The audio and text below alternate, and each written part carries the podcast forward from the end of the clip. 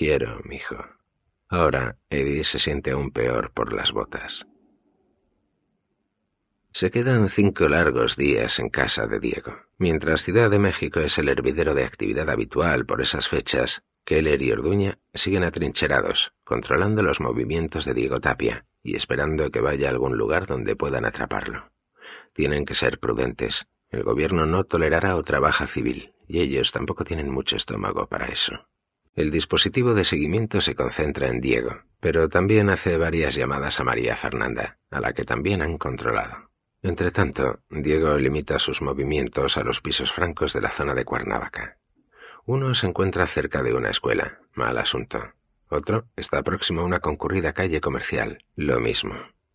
Finalmente, se instala a dos días en un piso de uno de los cinco bloques de quince plantas del barrio de Lomas de Selva, en Cuernavaca. Complejo El Bus, edificio altitud.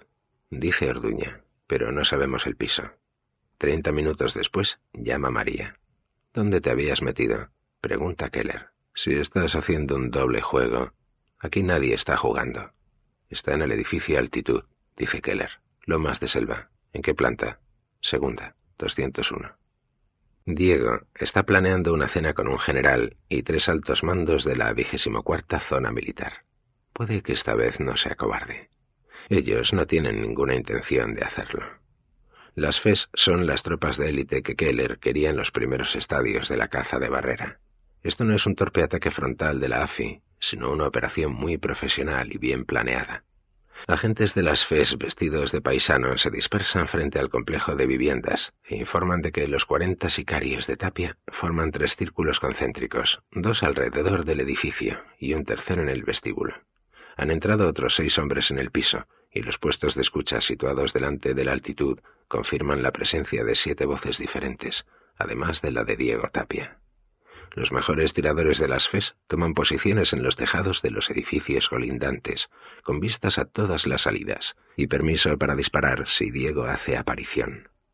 Orduña no va a correr el riesgo de sufrir bajas civiles. A partir de mediodía y a lo largo de cinco horas, los agentes empiezan a desalojar con discreción a los residentes de los otros edificios y los conducen a los sótanos. Otros retiran a la seguridad de Diego de la calle. Se acercan con cuchillos y pistolas y se los llevan, se ponen su ropa, los sustituyen y les requisan los teléfonos. El anillo exterior de seguridad de Diego es ahora el anillo exterior de seguridad de Orduña y tres altos mandos de la cuarta zona militar son detenidos cuando van camino de la cena. Doscientos FES aguardan a un kilómetro de distancia en vehículos blindados. Otros se desplazarán en helicópteros MI-17. Dos tanques M1A1 Abrams que forman parte del paquete Mérida esperan. Orduña no está para bromas. Diego está cabreado por la incomparecencia de sus invitados. A lo mejor les han llegado voces de los ingredientes del menú anterior. Piensa Eddie, que está sentado a una mesa con Diego esperando la comida. Cinco sicarios vigilan alrededor del piso, y hay más en el vestíbulo. No creo que vengan, comenta Eddie. ¿Por qué? pregunta Diego. Está estresado, y Eddie lo entiende. El ejército es su protección. Si se han pasado al bando de barrera, está de mierda hasta el cuello. Y ahora los militares no han hecho acto de presencia y no cogen el teléfono. A la mierda, dice Eddie. Yo me largo de aquí. ¿Te vas? No sé, tío, responde Eddie. Esto me da mala espina. Cálmate, dice Diego. Tengo cuarenta hombres ahí fuera. ¿Qué te preocupa? Tengo cosas que hacer, Diego, contesta. Tengo a la chati dando por saco con que vayamos a comprar un Moisés y ropa de bebé, y a dos traficantes de Monterrey que necesitan un correctivo. Pues vete, le espeta Diego. Pírate de aquí. Diego, ¿Qué te parece el reloj que te regalé? Pregunta Diego. ¿Te gusta, eh? Sí, es bonito. Todavía llevas las botas, ¿eh? Da un beso a Diego en la mejilla y se levanta. Nos vemos luego, tío. Hasta luego. Eddie coge el ascensor y sale a la plaza.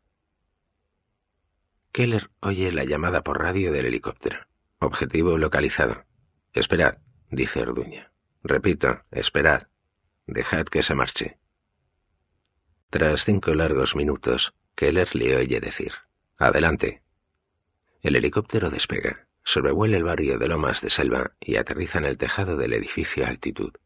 Una vez asegurado el tejado, algunos FES evacúan a los inquilinos de las plantas superiores, mientras Keller y los demás bajan por las escaleras hacia el segundo piso.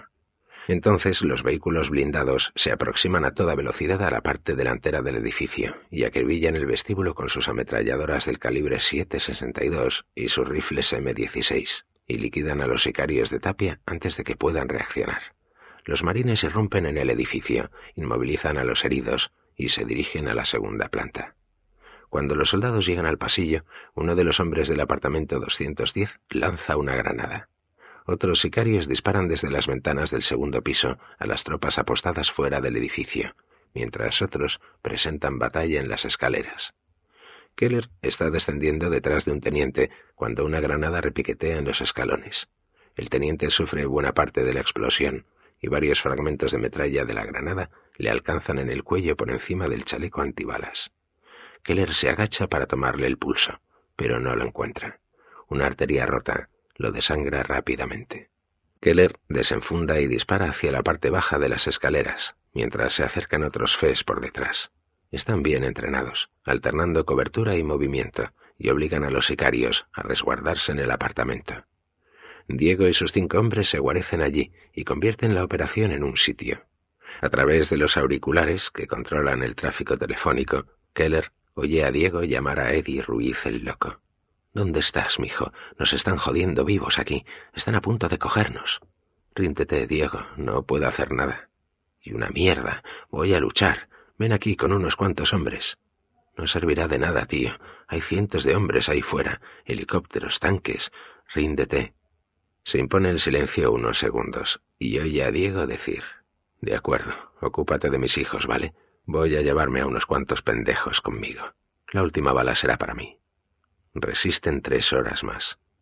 Parapetados detrás de una mesa y unos sofás que han volcado, consumen la mayoría de la munición de los AK y los AR-15. Solo les quedan granadas. Los soldados de las FES, ya furiosos por la muerte de su amado teniente, no tienen prisa por sufrir más bajas. Se limitan a mantener la presión, apretar la soga y obligar a los narcos a gastar munición. A las nueve de la noche, cuando todo está relativamente tranquilo, Orduña da la orden de poner fin a todo aquello. Una pequeña carga de dinamita hace saltar por los aires la puerta del apartamento. Tres Fes entran M16 en ristre y matan a sendos sicarios con un par de ráfagas en el pecho. Keller ve a uno de los hombres de Diego meterse la pistola en la boca y apretar el gatillo. El último salta por la ventana. Una ráfaga lo alcanza en plena caída y está muerto antes de impactar en el patio de cemento. Keller ve a Diego salir por una puerta trasera y dirigirse a un montacargas. Parece que al final ha decidido no luchar hasta el final. Piensa Keller cuando sale tras él. La puerta del montacargas se abre. Los dos Fes que hay dentro le disparan balas de 5,56 milímetros en el pecho. Vuelve a entrar tambaleándose en el apartamento y cae al suelo, pero sigue respirando. Todavía está vivo. Orduña llega desde el pasillo, se sitúa junto a Diego y mira a Keller. Keller se da la vuelta y oye dos disparos. Cuando se vuelve de nuevo, Diego tiene dos agujeros limpios de bala en la frente. El jefe de jefes, la barba, está muerto. Ya parece un anacronismo. La melena y la barba, el cuerpo largo, en su día musculoso, ahora parece el de una bestia tullida que ha muerto de hambre durante un largo y duro invierno. Diego Tapia pertenece a otra época, y esa época ya pasó. Orduña se va. Keller se agacha y le quita las botas a Diego. Extrae el dispositivo de seguimiento de la bota izquierda y se lo guarda en el bolsillo. Lo que ocurre a continuación no debería haber pasado. Dentro del apartamento, la disciplina de las FES se desmorona, ya sea por venganza o por adrenalina, o tal vez por el embriagador alivio de haber sobrevivido. Algunos soldados le bajan los vaqueros negros a Diego hasta los tobillos y le suben la camisa hasta el cuello, para que se vean las heridas. Después cogen billetes de peso y dólar que encuentran en el apartamento, los arrojan encima del cadáver, hacen fotos y vídeos y empiezan a enviar mensajes y a publicar en Twitter. Cuando un furioso Orduña llega para impedirlo, el daño ya está hecho. Las imágenes están en Internet. Keller abandona Lomas de Selva y sale en busca de María Fernanda. Eddie el loco espera en el zócalo, a la sombra de los fresnos. Parece tranquilo, y el polo de color ciruela, los vaqueros blancos y los mocasines le dan un aspecto pulcro. Narcopolo, piensa Keller. Se acerca a Eddie y dice, está muerto. Eddie asiente. Diego no era mal tipo, ¿sabes? Las drogas lo jodieron. Y la flaquita. No podía hundirme con el barco. Tienes una deuda conmigo. Dice Keller. ¿Por qué no la saldas ahora? Puedo ofrecerte seguridad. ¿Que el hombre de la camioneta te lleve? No sé qué significa eso. Es una vieja canción sobre rodeos, dice Eddie. No, todavía no he terminado el viaje. Estás en la lista, Eddie. En realidad, acaba de subir un puesto. Correcto, responde Eddie. Porque eso os dedicáis ahora, ¿no? A matar gente. No tiene por qué acabar así, dice Keller. Los Zetas, dice Eddie. Esos son a los que tendríais que perseguir. Son pura maldad, tío. Gracias por el consejo. Que te den por culo. Eddie contempla el zócalo un segundo y dice, ¿sabes? Siempre habrá alguien que quiera vender esta mierda. Puede ser alguien que no mate mujeres y niños. Si alguien va a hacerlo, podrías dejar que lo hiciera alguien como yo. Keller le deja que se vaya. Podría haberlo detenido allí mismo, pero no formaba parte de su acuerdo. Adán observa las fotos del cuerpo acribillado de su primo y dice a Nacho, pensaba que me alegraría más. Antes éramos todos amigos. Pienso en Chele y los niños. Nacho no tiene respuesta para eso. Le tiene cariño a Chele. Todos se lo tienen. Haz llegar el mensaje. Dice Adán. Hablan de negocios durante unos minutos. Puede que Martín Tapia siga luchando, pero será a lo sumo un incordio. Eddie Ruiz no recogerá el testigo de Diego. Fundará una organización propia. Y siempre que no participe en la guerra, Adán está dispuesto a dejarle en paz. La venganza por Sal puede esperar hasta que el conflicto haya terminado. Cuando Nacho se va, Adán entra en su dormitorio. Eva ya duerme, o al menos finge hacerlo. Es raro, piensa Adán. La vida resulta cada vez más solitaria. A la mañana siguiente aparecen los cuerpos de dos sicarios golpeados y atados colgando del cuello de un puente de Culiacán con una pancarta que dice Este territorio ya tiene propietario, Adán Barrera.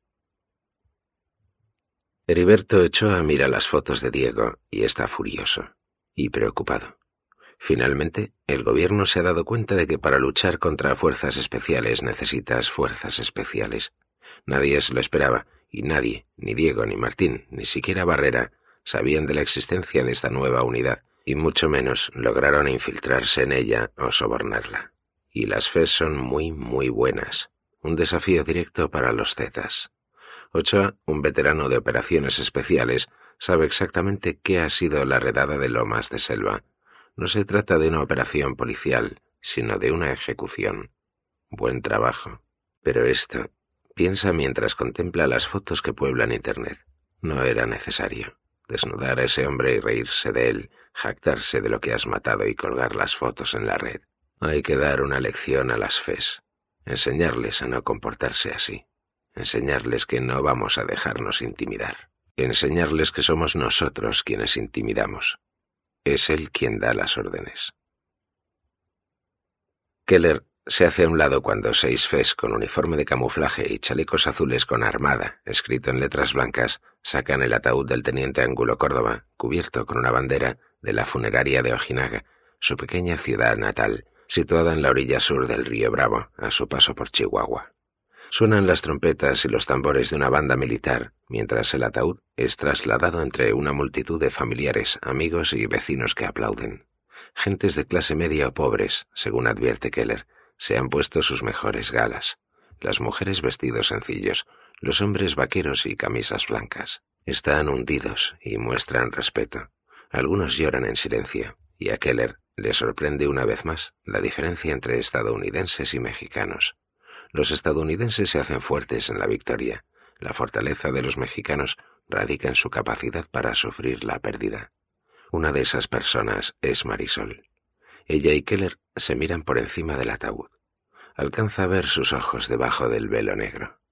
Keller se sitúa al lado de Orduña cuando la multitud empieza a seguir al coche fúnebre hasta el cementerio, sito a las afueras. Una guardia de honor integrada por marineros vestidos de blanco desfila detrás y la banda interpreta una música fúnebre. Al menos no deja mujer e hijos, piensa Keller. Pero hay una madre destrozada, a la que literalmente sostienen la hermana, el hermano y la tía de Córdoba. Marisol va detrás de ellos. Los adornos navideños que hay en la calle infunden a la comitiva fúnebre una emotividad añadida. Orduña pronuncia un discurso junto a la tumba. Habla del carácter de Córdoba, de su valentía, de su servicio, de su sacrificio. Una vez ha terminado, un anciano con un chaleco harapiento y un gorro de lana levanta la mano y pide permiso para hablar. Conozco a este hombre desde que era niño, dice el viejo. Fue un buen muchacho y un buen hombre. Enviaba dinero a su familia. Murió por nuestra república, nuestra república. No podemos entregar nuestra república a traficantes de drogas y delincuentes.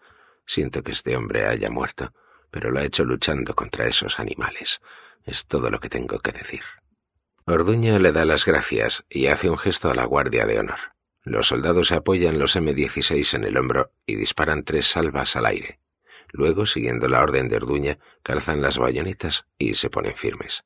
Dos marines retiran la bandera mexicana del féretro, la doblan y se la entregan a la madre de Córdoba. Suena una trompeta mientras bajan el ataúd a la tierra. Después de la ceremonia, Keller no sabe si debe acercarse a Marisol o no. Es una situación incómoda. Hace mucho que no hablan. Marisol resuelve el dilema por él. Me alegro de verte. Yo también, dice Keller. Imagino que conoces a la familia. Desde que era niña. Responde ella. Ahora soy su médico. ¿Qué relación tienes con ellos? Keller vacila antes de responder. Trabajaba con él. La pregunta obvia está allí mismo, en sus ojos, pero Keller no la responde. Por suerte para él, la hermana pequeña de Córdoba se acerca. A mi madre le gustaría que vinieran a casa. No quiero molestar, dice Keller. La noche antes del funeral hubo una vigilia en la casa y los amigos fueron a ver el cuerpo y a presentar sus respetos. Normalmente, las horas posteriores al entierro se reservan a la familia. Vengan, por favor, dice la hermana. La casa es modesta y está limpia y bien conservada. Las tías han servido comida y la madre de Córdoba se encuentra en un rincón, sentada en una silla tapizada. Irma Córdoba es una mujer atractiva y de una elegancia sobria. Lleva una chaqueta negra y pantalones a juego, y el pelo gris recogido en un moño. Keller ya sabe de dónde sacó la fuerza Angulo. La mujer le indica que vaya. Estaba usted con mi hijo cuando murió, dice Irma. Sí, responde Keller.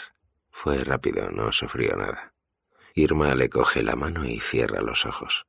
Su hijo era un hombre valiente, dice Keller. Debe estar muy orgullosa de él. Lo estoy, contesta ella. Abre los ojos. Pero dígame, ¿ha valido la pena? Keller le aprieta la mano. Se queda un par de horas hablando con la familia Córdoba. Han asistido algunos primos, además de Orduña, y finalmente comienzan a hablar de Angulo cuando era niño y adolescente.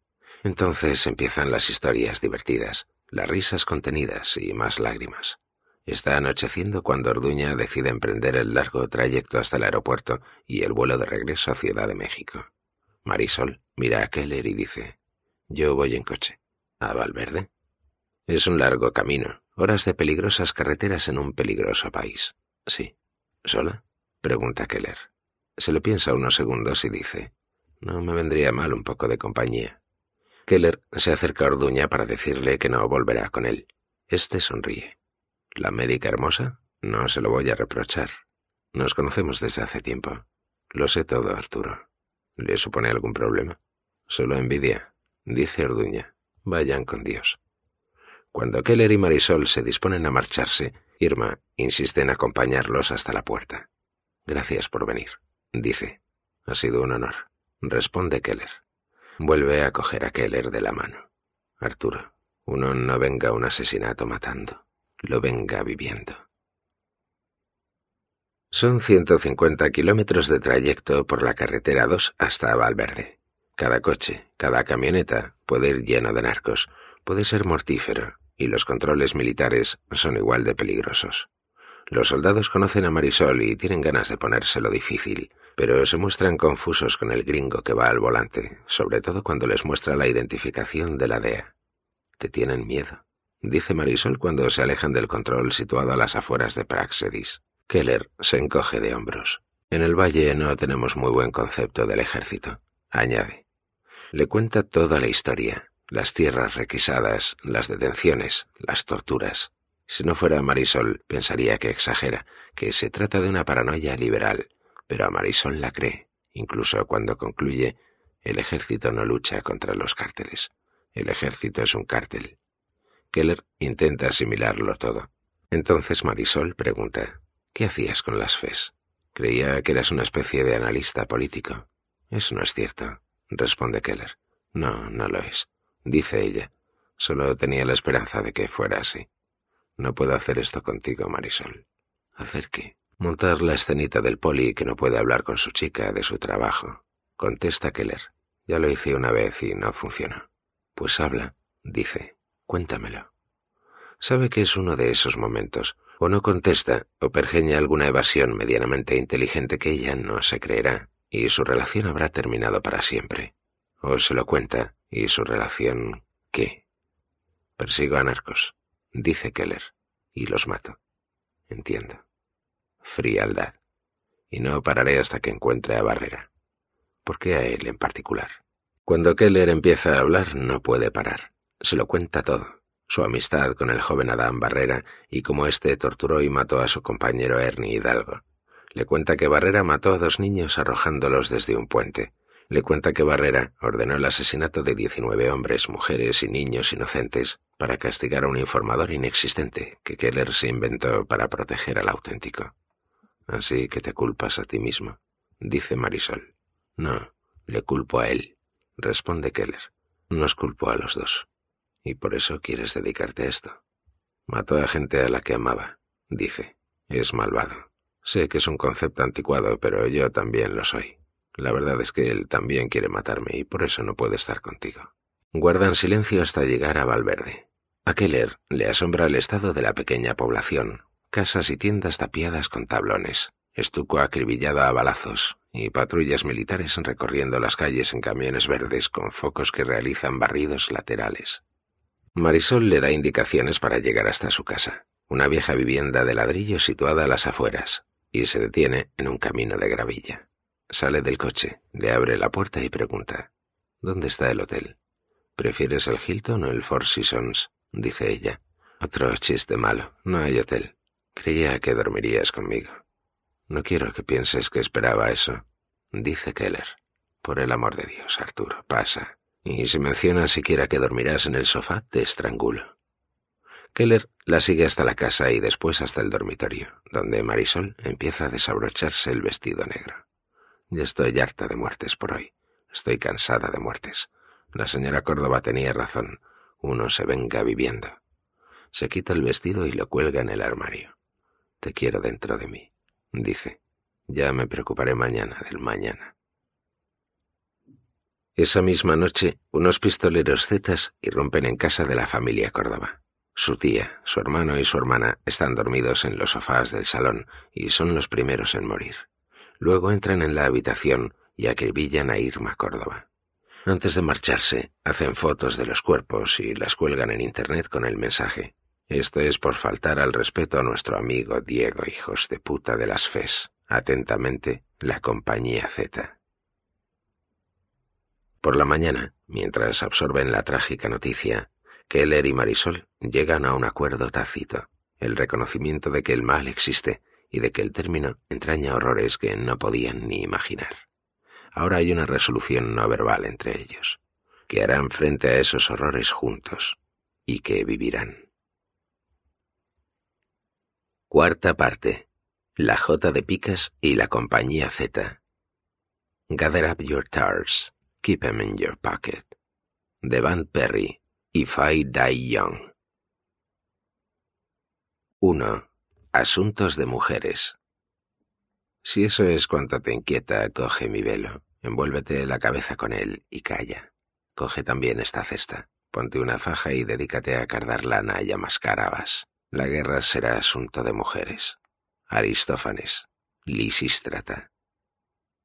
Ciudad Juárez, enero de 2010. La droga impregna el algodón y Keller la succiona en el interior de la aguja hipodérmica. Tiene preparadas 300 ampollas de cocaína, conocidas como colmillos. Enseña la aguja a Mikey Mike Wagner, un traficante de cristal afiliado a los Zetas originario de Horizon City, Texas, situada al sudeste de El Paso. Mike y Mike está aterrado, y con razón. El día después de la matanza de la familia Córdoba, Orduña formó una nueva unidad dentro de las FES, un cuerpo secreto incluso para la Armada, integrado por los mejores de los mejores. Se llaman los matacetas, y sus hombres van vestidos de negro. El propio nombre indica cuál es su único cometido, matar a los zetas. Keller firmó al instante. La primera misión consistía en localizar a los zetas que perpetraron los asesinatos de los Córdoba. Así que Keller se desplazó a Juárez y utilizando su pase Sentry, Secure Electronic Network for Travelers Rapid Inspection, nota, red electrónica segura para inspección rápida de viajeros, nota del traductor, fin de nota. Cruzó el puente en un express line para reunirse con un agente encubierto de la DEA que le indicó Taylor. Parecía un adicto al cristal, con una melena sucia, barba y flaco como un palo, pero debajo de la mugrienta gorra roja Keller reconoció al hombre que acompañaba a Taylor hace unos años cuando fueron a advertirle sobre Barrera. Jiménez, ¿verdad? dijo Keller. Sí. ¿Sabes qué estoy planeando? Sí. ¿Y te parece bien? Me parece estupendo. Sabrás que esto puede delatarte, dijo Keller. ¿Saberlo? respondió Jiménez. Cuento con ello. Estoy deseando alejarme de estos hijos de puta. Así que se dirigieron al monte a comprar un kilo de cristal a Mike y Mike Wagner. Jiménez llevaba una bolsa de viaje con cincuenta mil dólares y se reunieron con Wagner entre unos viejos bloques de cemento agrietado que antes albergaban un autocine y ahora dan cobijo a las liebres. Del suelo brotaban postes torcidos como si fueran obstáculos en una cabeza de playa. El puesto de aperitivos, descolorido por el viento y el sol, seguía allí. El techo había cedido, pero en un viejo cartel se distinguía aún un envase de cartón rebosante de palomitas. Wagner llegó en una furgoneta Dodge. Pues claro que es una furgoneta, pensó Keller. Yonkis. En su día, el cristal era un negocio local, cocinado en bañeras y vendido sobre todo a bandas de moteros. Entonces los cárteles vieron que podían sacar rédito y empezaron a crear superlaboratorios en México, a enviar el producto al norte y a apoderarse del menudeo. Todavía quedan algunos agentes libres, pero en gran medida el tráfico sigue dominado por los cárteles, y Wagner tiene un buen acuerdo con los Zetas, a quienes vende armas a cambio de un descuento en el cristal. Al ver a aquel hombre rollizo apearse de la furgoneta, Keller pensó si habría proporcionado a los Zetas las armas que utilizaron para matar a los Córdoba. A Wagner no le gustó ver a una segunda persona allí. ¿Quién es este? preguntó. Mi socio, respondió Jiménez. No mencionaste ningún socio. No podía pagar los cincuenta mil yo solo, dijo Jiménez. ¿Quieres hacer esto o no? preguntó Keller. No quiero vender droga a un narco, dijo Wagner mirándolo de arriba abajo. Wagner llevaba una vieja camisa negra y vaqueros, y no cabía duda de que estaba enganchado al crack. Pues que te den por culo, repuso Keller. Ya se lo compraremos a otro. Venga, Mikey, terció Jiménez. Tengo cincuenta de los grandes en efectivo. ¿Crees que ha sido fácil reunir el dinero? Hemos venido hasta aquí para nada. ¿Y cómo sabemos que esta mierda es buena? Preguntó Keller. ¿Queréis probarla? Pues claro, joder, dijo Jiménez. Wagner fue a la furgoneta y volvió con una bolsa de medio kilo. Sacó una navaja del bolsillo, la abrió y rasgó el plástico. Keller vio que el cristal era de un bonito color azul, transparente, no turbio, unas buenas esquirlas irregulares. Si quieres un chute, adelante, dijo Wagner. No, prefiero un tiro, contestó Keller. Pues coge la pipa, dijo Wagner, hurgando en el paquete para sacar una roca. Sí. Keller fingió que buscaba la pipa de cristal en el bolsillo de la chaqueta, pero en lugar de eso sacó una jeringuilla y se la clavó a Wagner en el hombro. Este empezó a tambalearse inmediatamente, y Keller y Jiménez lo sostuvieron, lo llevaron hasta el coche y lo metieron en el maletero. Wagner intentó salir, pero solo acertaba a farfullar Tengo mis derechos. Keller cerró el maletero. Más tarde dejó a Jiménez en el paso. Si esto se tuerce, nos pueden caer de treinta años a cadena perpetua, dijo Keller cuando Jiménez salía del coche. Tranquilo, respondió éste. No hay cárcel en Estados Unidos donde yo dure más de una semana. Keller cruzó la frontera. Nada que declarar. Y se dirigió a un almacén situado a las afueras de Juárez, en el cual se habían instalado las FES. Ataron a Wagner a una silla de madera y esperaron a que volviera en sí. Ahora Keller está explicando a Mike y Mike que en realidad no tiene ningún derecho, que está en México y que los hombres con pasamontañas negros son soldados de las FES que están muy enfadados por el asesinato de la familia Córdoba a manos de los Zetas. Si te entrego a ellos, dice Keller, te desollarán vivo, y no lo digo figuradamente.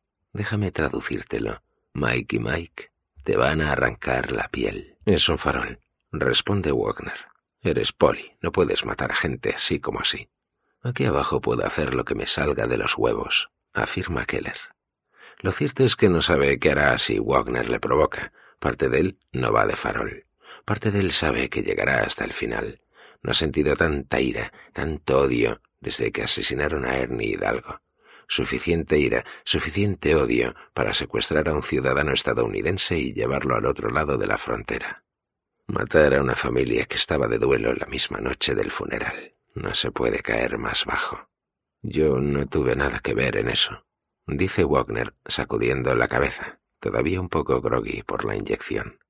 Pero tú les vendiste las armas, ¿no? responde Keller. O conoces a alguien que conoce a alguien que conoce a quien lo hizo, y me lo vas a contar. Los cojones, dice Wagner mirando la aguja. Esto funciona así. Será como las fiestas de 1999. Empezaré a pincharte colmillos. Con los dos primeros chutes te sentirás genial, mejor que en toda tu vida. Después de unos cuantos empezarás a tener muchas ganas de vomitar, muchas. Delirarás y verás cosas que no están ahí. Y esa es la parte buena, porque luego empezarás a sudar y a sentir una ansiedad extrema y te entrará el pánico. Lo cual está bien, porque con los siguientes chutes los vasos sanguíneos se te pondrán rígidos, te empezará a latir el corazón con fuerza, luego irá a toda pastilla y tendrás la sensación de que se te va a salir del pecho. Y no es del todo mentira, porque te explotará, pero dentro del pecho, y luego morirás. Después llevaré tu cuerpo al otro lado de la frontera y lo tiraré en algún sitio, y la policía creerá que has timado a los zetas y que son ellos quienes te han hinchado a cocaína, pero no les importará una mierda, porque es solo un traficante de crack menos. Keller le clava la primera aguja. Solo tienes que decidir en qué parada de tren quieres bajarte. Clava a Wagner dos agujas más. Coca pura, Rolex. Se la cogí yo mismo a Diego Tapia. Está buena, ¿eh? Wagner deja caer la cabeza hacia atrás de puro placer cuando la droga pasa por los lóbulos frontales y alcanza el cerebro primitivo. ¿Quieres contármelo ahora que estamos todos contentos?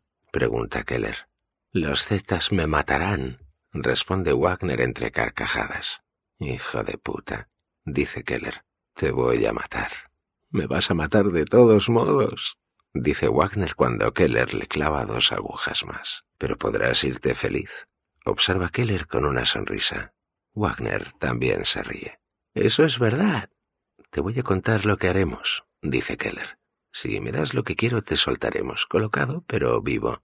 Me mataréis para que no hable, contesta Wagner. ¿Hablar de qué? pregunta Keller. ¿De que unos tipos te han llevado a México y te han drogado? Nadie te creerá, y si lo hacen les dará igual. Dos agujas más. Joder, qué bueno.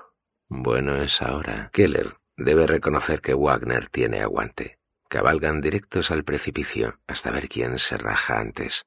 Resiste durante la euforia y las risas, resiste cuando empieza a sufrir temblores, pero entonces empieza a tener visiones. ¡Paradlo! grita. Sabe Dios que estará viendo. Piensa Keller. Puedes pararlo tú, dice. Dame un nombre. Mikey aguanta. Se agarra con fuerza a los reposabrazos de la silla, se le ponen los nudillos blancos y agita la cabeza hacia adelante y hacia atrás. Keller le administra tres pinchazos más. No quiere, pero se obliga a recordar las fotos de Irma Córdoba despedazada por las ametralladoras, y eso le facilita el trabajo con ese cerdo. ¿Crees ver cosas, Mikey? ¿Quieres ver lo que yo veo? Porque lo mío es muy real. Wagner empieza a sudar. Primero aparecen pequeñas perlas en la frente y luego el sudor cae como si fuera lluvia en una ventana durante una tormenta tropical. Mikey mueve los pies descontroladamente, taconeando sobre el suelo de cemento, y sacude los muslos. Al poco está temblando como una vieja tartana en la autopista y suplicando a Keller que pare. No te vas a encontrar mejor, Mikey, dice. Le administra otro pinchazo. Me cago en la hostia. Se le pone la cara roja, se le hincha el pecho y por un segundo Keller teme perder a su posible fuente. Le toma el pulso en el cuello y dice, Esto no tiene buena pinta. 110. Estás desbocado. Para, hijo de puta. Dame un nombre. No puedo. 140, Mikey, dice Keller. Y cuando llegaste aquí estabas a un Big Mac del infarto, así que no sé yo. Keller le administra otra dosis. Lleva más de cien pinchazos. No durará mucho. ¿Pero lo harás? Se pregunta Keller. ¿Eres capaz de hacerlo?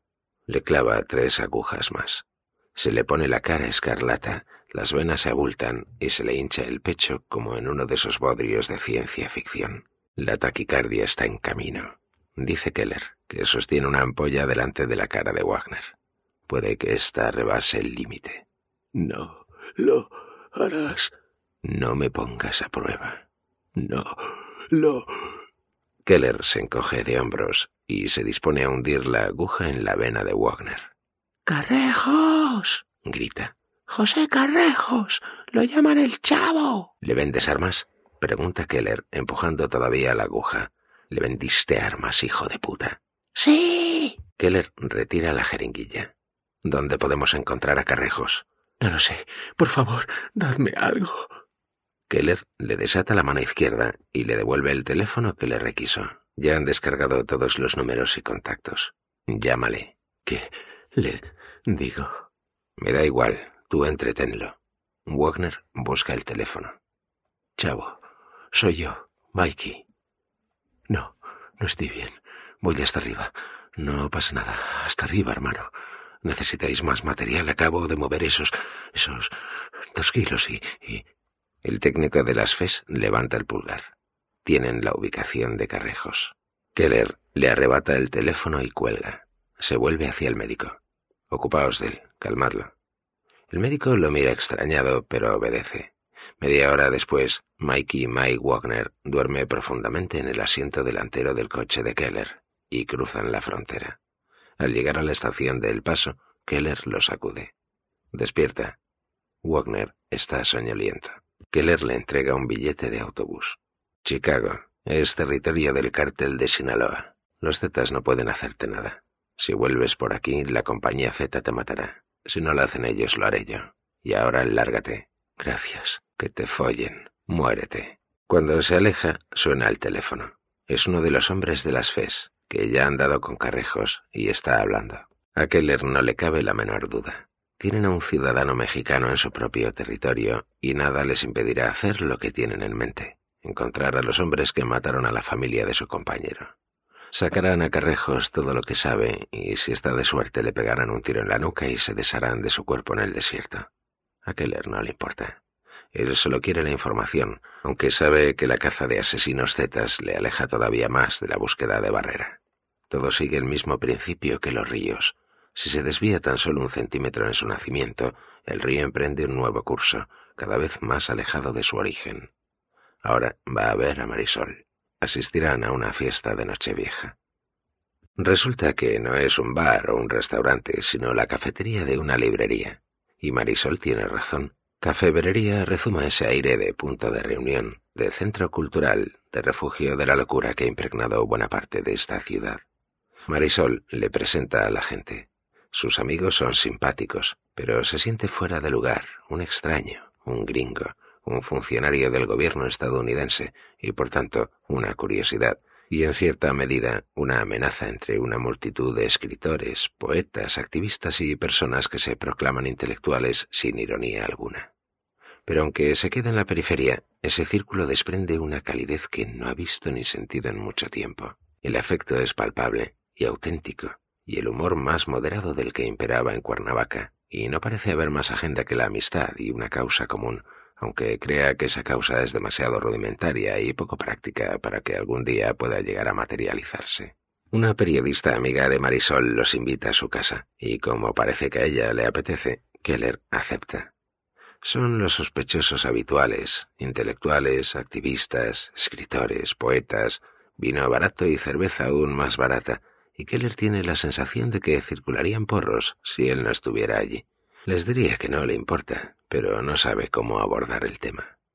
Se encuentra en el pequeño patio trasero cuando se le acerca un hombre un tanto rechoncho, con melena oscura y barba de un día. Pablo Mora, Art Keller.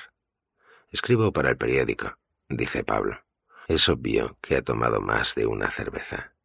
Hemos estado hablando unos cuantos y el consenso es que eres una especie de espía, añade. Si es el caso, ¿qué clase de espía eres?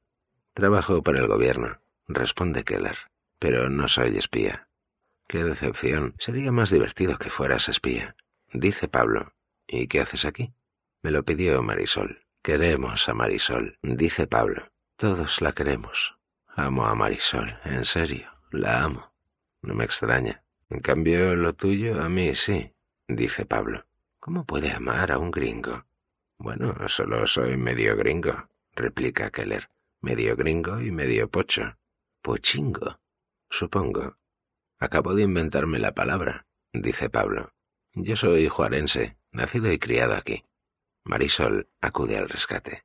Pablo, veo que has conocido a Arturo. El espía Pochingo. ¿Pochingo? pregunta Marisol. Luego te cuento, dice Keller. Eres majo, Pochingo. Observa Pablo. Voy a por otra cerveza. ¿Quieres una? No, gracias. Vale. Pablo se va. Creo que ha tomado demasiados refrescos, comenta Keller. Lo de Pablo es una historia triste. Me cae bien, dice Keller. ¿Le gustas? Un poquito solo. Precisa Marisol. Si tuviera cerebro, estaría enamorado de Ana. ¿Lo estás pasando bien? Sí. Mentiroso. No, en serio. Vamos a hablar con Ana. Dice Marisol. Me encantaría que os hicierais amigos. Se sientan en los escalones con Ana, una mujer menuda de cabello negro que mantiene un intenso debate con un hombre de mediana edad con gafas y bastón. Keller deduce que es el famoso Oscar Herrera, el eminente periodista al que Barrera intentó asesinar tiempo atrás. Dime por qué es diferente, Oscar, está diciendo Ana. Dime por qué no es un ejército de ocupación. Porque es el ejército de nuestro país, responde Oscar. Aún así es la ley marcial. Eso no te lo discuto, dice él. Discuto la idea de que es un ejército de ocupación y también pregunto qué otras opciones hay. Tenemos un contingente policial que no puede o no quiere hacer cumplir la ley, que se niega a salir de las comisarías por miedo a morir. ¿Qué se supone que debe hacer el gobierno municipal? ¿Rendirse a la anarquía? Esto sí que es anarquía. Lamento interrumpir, dice Marisol. Quería presentaros a mi amigo, Oscar Herrera. Este es Arturo Keller. Mucho gusto. El gusto es mío. Estábamos hablando del triste estado en que se encuentra nuestra ciudad, dice Oscar. Pero me alegro de que nos hayan interrumpido. Es usted estadounidense, ¿verdad, señor Keller? Art, por favor. Y sí. Pero hablas muy bien el español, dice Oscar. ¿También lo lees? Sí. ¿Qué lees? Keller menciona a Roberto Bolaño, Luis Urrea y Elmer Mendoza, entre otros. Doctora Cisneros, exclama Oscar. Lo has conseguido. Has encontrado un estadounidense civilizado. Siéntate, Arturo, siéntate a mi lado. Oscar aparta el bastón para hacer sitio a Keller, y hablan de los detectives salvajes, la hija de la chuparrosa y balas de plata, hasta que el periodista se levanta y anuncia que la noche es cosa de jóvenes. Marisol lo acompaña a buscar un taxi. Ana no se anda con rodeos. Está enamorada de ti, ¿lo sabes? Eso espero, responde Keller. No sé si eres el hombre que habría elegido para ella, dice Ana. Estadounidense y bueno, bromeamos con que eres espía, pero no va tan errada la broma, ¿verdad? Keller no responde. Sé bueno con ella, añade. Lo seré, contesta Keller. ¿Y tú y Pablo? Mira al joven que está riéndose con Giorgio. No sabía que hubiera un yo y Pablo. Parece un tipo majo. A lo mejor ese es su problema, dice Ana. Es un tipo majo, con un corazón blando y está perdidamente enamorado de su exmujer, de su hijo y de Marisol. Solo le gusta. Ah, dice ella. Está tan fuera de su alcance que no es divertido. No, el problema entre Pablo y yo es que trabajamos juntos y tal vez nos conocemos demasiado. No es mala base para una relación. Ana se pone seria. Si ejerces alguna influencia sobre Mari, sácala de la política. Es demasiado peligroso. Iba a pedirte lo mismo. No escucha. A lo mejor si seguimos intentándolo los dos. Trato hecho. Se estrechan la mano. Marisol vuelve a salir. ¿Por qué os dais la mano? Por una buena amistad, responde Keller. Muy bien, dice Marisol. Eso esperaba. En lugar de correr riesgos volviendo de madrugada a Valverde, lo acompaña al Candlewood Suites de El Paso, donde la DEA le ha reservado habitación. Es un hotel para largas estancias. No hay lujos, pero tampoco es excesivamente deprimente. Cuando entran, Marisol pregunta. Por cierto, ¿qué es un pochingo? Medio pocho y medio gringo. Entiendo. ¿Y a qué mitad le gustaría hacerme el amor? Al parecer, a ambas. El año nuevo de 2010 es el día más sangriento de la historia de Juárez. 26 personas asesinadas en 24 horas. 69 en todo México. Keller da un beso de despedida a Marisol y parte hacia Nuevo Laredo, a cazar zetas. Carrejos lo reconoció todo.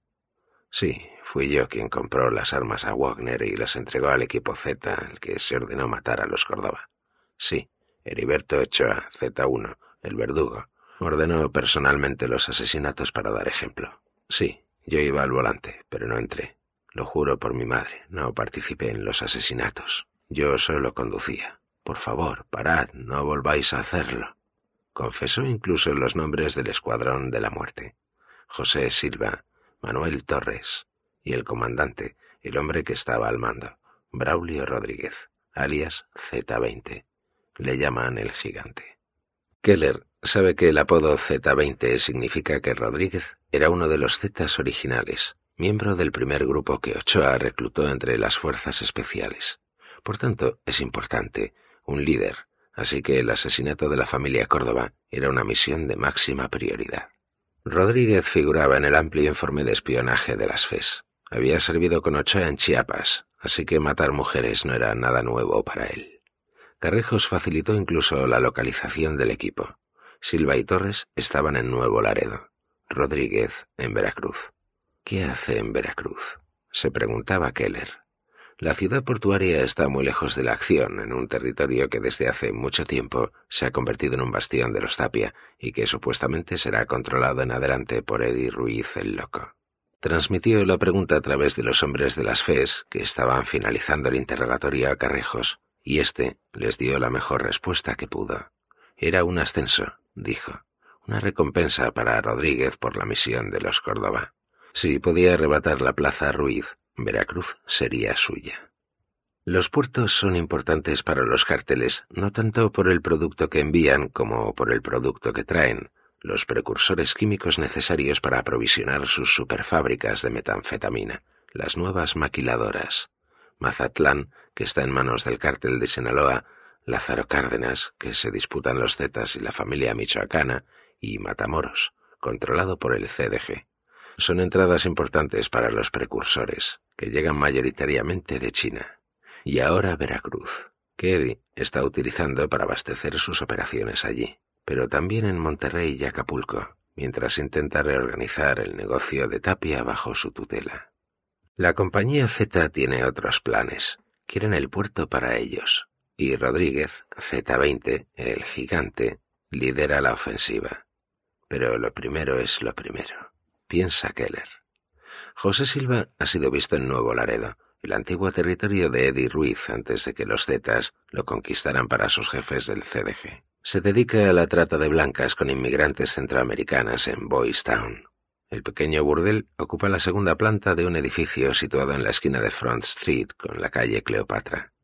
Keller tiene toda la pinta de gringo borracho de mediana edad que cruza la frontera para acostarse con alguna mujer.